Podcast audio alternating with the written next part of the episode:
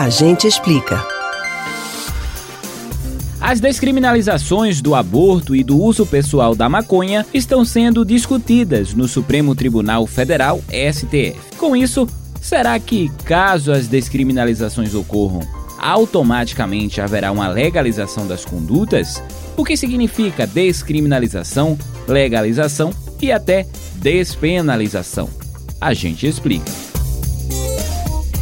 Em caso de legalização, todas as possíveis sanções são eliminadas. Já quando ocorre a descriminalização, o ato deixa de ser ilícito apenas no âmbito penal, podendo haver punições administrativas.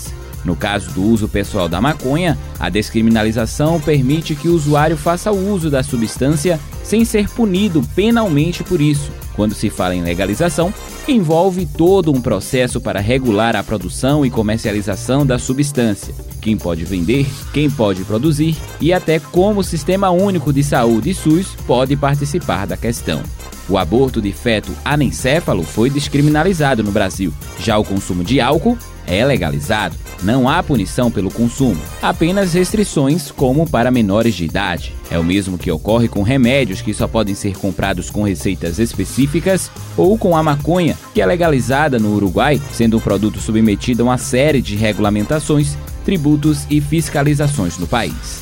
Ainda há a possibilidade de despenalização, que acontece quando a conduta não deixa de ser crime mas ninguém será preso quando ela for realizada. Isso ocorre na atual legislação do Brasil a respeito do usuário da maconha, em que quem consome a droga realiza um crime, mas não pode ser preso por isso, tendo como sanção uma prestação de serviços à comunidade ou medida educativa de comparecimento a programa ou curso educativo. No entanto, um problema ocorre devido à ausência de definição de quem é usuário e quem é traficante, resultando em um maior encarceramento da população negra e pobre. Com isso, na despenalização, a conduta não deixa de ser crime, mas deixa de haver previsão de pena de prisão quando ela ocorre. Já a descriminalizar ocorre quando a conduta não se torna legal, mas deixa de ser tratada como crime e pode ser objeto ou não de sanção administrativa. Já legalizar é quando a conduta deixa de ser crime e passa a ser regulada por lei.